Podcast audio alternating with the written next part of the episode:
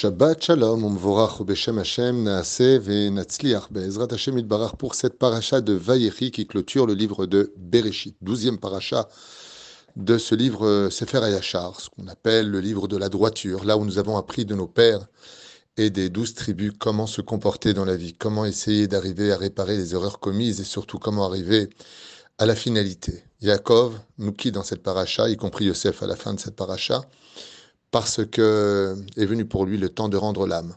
Il est en Égypte. Il est descendu dû à la famine, mais surtout aussi pour rencontrer son fils. Et entouré de tous ses enfants, les voyant tous sur le chemin de la Torah et des mitzvot, Yaakov réalise que c'est le plus grand bonheur d'un homme. C'est pour ça que le Balatourim nous explique que ce fut ses plus belles années. 17 années passées près d'eux. Vayechi fait la Gematria de 34, parce qu'il a passé 17 ans avec Yosef à étudier la Torah, pour nous apprendre que le plus grand bonheur d'un père, c'est d'étudier la Torah avec ses enfants, de les voir en tout cas aller étudier cette Torah, de les voir sur les chemins du judaïsme, de la tradition juive, qu'ils comprennent c'est quoi une halakha, comment respecter les fêtes, la cacheroute. Et puis quand ils retrouvent tous, tous en train de se parler à la même table, tous en train de se regarder, tous en train de s'inquiéter les uns pour les autres, tous avec des titres honorifiques. Il n'y a pas d'enfants qui viennent de mauvaise culture, tout le monde est là, les petits-enfants sont là. Comme dit Rabbi Nachman, si un jour un homme veut se poser la question qu'est-ce que c'est être riche sur terre? C'est quand on a sa femme, ses enfants et un toit au-dessus de la tête. C'est ça un homme riche. Et c'est ce que vit Yaakov. Yaakov est inquiet pour un deuxième point. C'est celui de ne jamais, jamais oublier que même si son corps physiquement se trouve en Égypte, son âme se trouve en Israël. Pas simplement dans le sens figuré, mais aussi au sens propre. Car, comme vous le savez, dans ma Seret Ktubot 111 à Moudalef, l'âme ne quitte pas la terre d'Eret Israël, avec sa capitale, capitale de tous les cœurs juifs, Yerushalayim. Et il rappelle à son fils, en le faisant jurer, n'oublie jamais de me ramener en Israël. Il aurait peut-être voulu y retourner sur ses pieds, mais au moins que si j'y aille, ce soit aussi allongé. Jamais je ne laisserai mon corps dans la galoute. Jacob Avinu nous envoie beaucoup de, signes et de messages dans cette paracha à vivre un bonheur que chaque père rêverait d'avoir. Une famille unie, une famille autour de lui qui, de qui plus est, sont tous les uns avec les autres grâce à la lumière de la Torah. Mais un passage très surprenant vient nous apprendre qu'à la fin de la vie d'un homme, il se doit de bénir ses enfants. J'avais eu une réflexion en me disant, mais comme on ne sait jamais quand est-ce que viendra notre dernier jour, peut-être aujourd'hui, Chaz Shalom, ou à 120 ans, seul Dieu le sait. Alors il serait peut-être bon pour nous de bénir tous les jours nos enfants de telle façon à ce que si Chazvé Shalom il nous arrive quelque chose, eh bien ce n'est pas sous la dernière parole de la colère ou d'une ou d'une insulte ou de je ne sais quelle euh, maladresse sortirait de nos bouches qu'on aurait quitté ce monde avec nos enfants, mais de laisser un bon souvenir de bénédiction. Quand la bénédiction arrive à Ephraim et Menaché, d'un coup on se heurte à beaucoup de questions. Pourquoi est-ce qu'il a croisé ses mains alors que juste avant on s'était rendu compte que c'est parce qu'il avait fait une préférence pour Yosef que tout est arrivé? Cette descente en Égypte, tous ces malheurs, ces 22 ans de larmes de Yaakov Avinu et de tristesse où la Shrina s'est éloignée de lui. Deuxièmement, au lieu de croiser les, mains, Yaakov n'aurait pas été plus simple de mettre Ephraim à ta droite et Ménaché à ta gauche Au sage de nous dire absolument pas. Ménaché n'a pas perdu son droit d'aînesse. Il doit rester à la droite de Yaakov, certes, mais pourquoi donc croiser les mains? Pourquoi mettre la main droite représentante la plus importante des mains sur la tête d'Éphraïm, et la main gauche, malgré tout, sur la tête de Ménaché. Alors on comprend pourquoi il les laisse à leur place, comme on vient de le dire, c'est parce que contrairement à Réhouven ou Esav, les Lefel d'Alim, qui ont eux perdu leur droit d'aînesse, Ménaché mérite son droit d'aînesse. Il reste à sa place d'aîné. Et Ephraim, lui, reste à la place du cadet. Pourquoi Yaakov croise-t-il ses mains? Il sait qui est Ménaché. C'est un sadique. Le rôle de Ménaché, c'est celui qui règle les problèmes. C'est celui qui fait des shlom c'est celui qui dirige le pays, c'est celui qui traduit, c'est celui qui est investi dans le monde matériel. Car la fonction de Ménaché est d'élever la matérialité vers le monde spirituel, le monde de l'action. Tandis que Ephraim, lui, paraîtrait plutôt être passif. C'est celui qui est assis toute la journée en train d'étudier la Torah. Et c'est d'ailleurs ce que nous disent les sages pendant les 17 années passé en Égypte, eh bien, Yaakov étudiera la Torah avec Ephraim à un très haut degré. quand vient le moment de la bénédiction, Yaakov soupire et voilà qu'il croise ses bras. Yosef essaie de le rectifier, mais il lui dit Yadati, béni Yadati. Je sais, je sais qui est qui est quoi et quoi. Je comprends très bien le rôle de Ménaché. Ménaché est un constructeur, Ménaché règle les problèmes.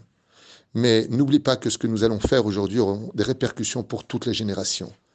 Et si je mets ma main droite sur Ménaché, cela voudrait dire que les hommes d'action sur Terre, qui ont un rôle primordial, important, pour lequel le monde a été créé, ce qui fait de nous justement des hommes par rapport aux anges, qui eux sont plutôt transparents et passifs, eh bien, je commettrai une erreur.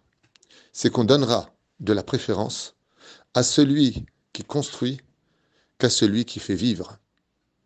Celui qui étudie la Torah, on a l'impression, pas qu'il sert à rien, mais qu'est-ce que tu as fait de ta vie? Qu'es-tu? Que deviens-tu? Alors Yaakov nous enseigne qu'en mettant sa main droite sur Ephraïm, c'est celui qui en réalité va être celui dont on n'aura pas besoin de régler les problèmes. Grâce à la Torah qu'il étudie, il n'y aura pas de malade, il n'y aura plus de problème d'argent, il n'y aura plus tous ces problèmes. Il n'y aura pas besoin de chalkalan, il n'y aura pas besoin d'hommes d'affaires. C'est les nations du monde qui viendront te servir. Il y aura une lumière tellement importante qu'il y aura le dévoilement de Dieu sur terre grâce à celui qui étudie la Torah. Même si on sait tous très bien que l'un ne va pas sans l'autre, il n'y a pas d'Éphraïm sans Ménaché, ni Ménaché sans Éphraïm. Il n'y a pas d'homme sans corps et corps sans âme, bien sûr que non. Mais qui est quand même le plus important? Talmud Torah Keneget Kulam. Ce qu'a voulu dire Yaakov à Vino la Shalom en mettant sa main droite sur Éphraïm, c'est de dire à tous les enfants d'Israël, n'oubliez jamais une chose, que dans la ville, s'il y a du travail, c'est parce qu'il y a des gens qui étudient la Torah. Imen Torah en kemach. S'il n'y a pas de Torah, il n'y a pas de travail. Mais s'il n'y a pas de travail, il n'y a pas de kemach. Il n'y a pas d'Ephraim sans Ménaché, il n'y a pas de Ménaché sans Ephraim. Mais qui est vraiment le plus important? Alors sachez qu'il est important pour nous tous de réaliser, de vivre, de constater que c'est grâce à ceux qui étudient la Torah que la terre peut respirer. Imlo lo samti. On raconte une très belle histoire en traduisant ce que je viens de dire. Si la Torah n'était pas étudiée le jour et la nuit, le ciel et la terre n'auraient pas lieu d'être.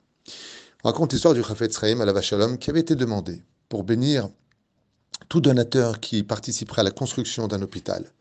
Car les hôpitaux à cette époque en Russie étaient très compliqués pour les juifs, l'antisémitisme était probant et donc, ils ont voulu faire une clinique dans laquelle les juifs pourraient manger enfin cachère, avec un système qui correspondait à notre judaïsme. Et les lits coûtaient extrêmement cher. Chaque personne réunie dans cette grande synagogue commença à lever la main, et le Chafetz présent commença à les bénir les uns après les autres. Soudain, un homme plutôt riche acheta à lui tout seul 20 lits d'hôpitaux.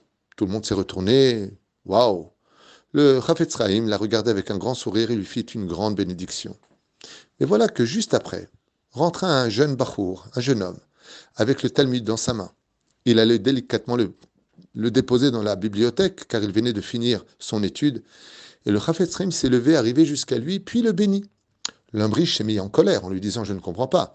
Je viens de dépenser une fortune colossale pour 20 lits d'hôpitaux.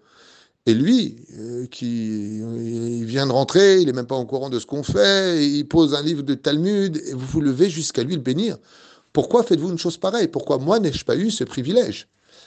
Et le Chafetz Chaim l'a regardé avec beaucoup d'humilité et lui a dit Grâce à votre geste, Baruch Hashem, s'il y a 20 malades, ils auront 20 lits pour être soignés. Mais lui, grâce à son étude, on n'aura pas besoin de vos 20 lits. C'est toute la différence et c'est ce qu'a voulu lancer comme message Yaakov Avenu. Plus il y avait de Torah, plus il y aura de Torah, plus il y aura d'études, plus il y aura donc de savoir comment se comporter, comment vivre son judaïsme et surtout apprendre à connaître Dieu par le biais de l'étude de la Torah et non pas la philosophie. Et plus le monde, Bezrat Hashem, retrouvera le chemin du bonheur, de la lumière et de l'espoir. Car ça provoquera le dévoilement de Dieu. Et quand on a Dieu avec nous dévoilé, on n'a plus besoin de personne. Ceci étant, le chidouche d'Ephraïm que nous apprend ici Yaakov Avinu, à l'image de tous les grands tzadikim que nous connaissons ou que nous avons entendus ou lus dans les biographies, c'est que quand on a eu des problèmes, alors que le rabbi, par exemple, eh bien, n'a jamais été médecin dans sa vie, il n'a jamais été euh, chalkalan, il n'a jamais travaillé, à la bourse, comme Baba Saleh, comme le Rav Ovadia Yosef, comme le Rav Mordechai Eliyahu. comme le Rav Kadouri, tous les Gdolim, le Rav Steinman, le Rav Kanievski, tous ces grands n'ont fait qu'étudier la Torah toute leur vie durant. Et pour tous nos problèmes, c'est eux qu'on venait voir. Et on ressortait avec des solutions et des guérisons, et le sourire, et l'avenir, et l'espoir. Pour te dire qu'en réalité, en Éphraïm se tient la main droite de Yaakov, c'est celle qui peut lever les choses. La Torah est beaucoup plus forte que ce qu'on voudrait en faire. Et le jour où Bezrat Hashem, on aura tous conscience de la force de la Torah. Tovli Torah Picham Alfeza Vachas le roi David. La Torah m'est plus précieuse que tout l'or et l'argent du monde. C'est ce qu'a voulu dire Yaakov Avinu. C'est vrai que le rôle de chacun de nous est primordial, important et qu'il complète le monde. Mais si on veut récupérer le monde avec le soleil réel du premier jour, la lumière, le Oraganouz, lui par contre est caché dans la Torah. Même si pour autant c'est une grande misva de créer le pays pour Dieu, même si c'est une très grande misva d'être un tailleur pour faire des beaux vêtements pour Shabbat, de construire ce monde, d'être boulanger. On répare le monde par cela, c'est sûr. Mais qui est le plus important? Le Talmud Torah, Keneget Kulam. L'étude de la Torah passe avant toute chose. C'est la plus grande valeur que nous ayons eue sur cette terre. Shabbat Shalom Umvorach.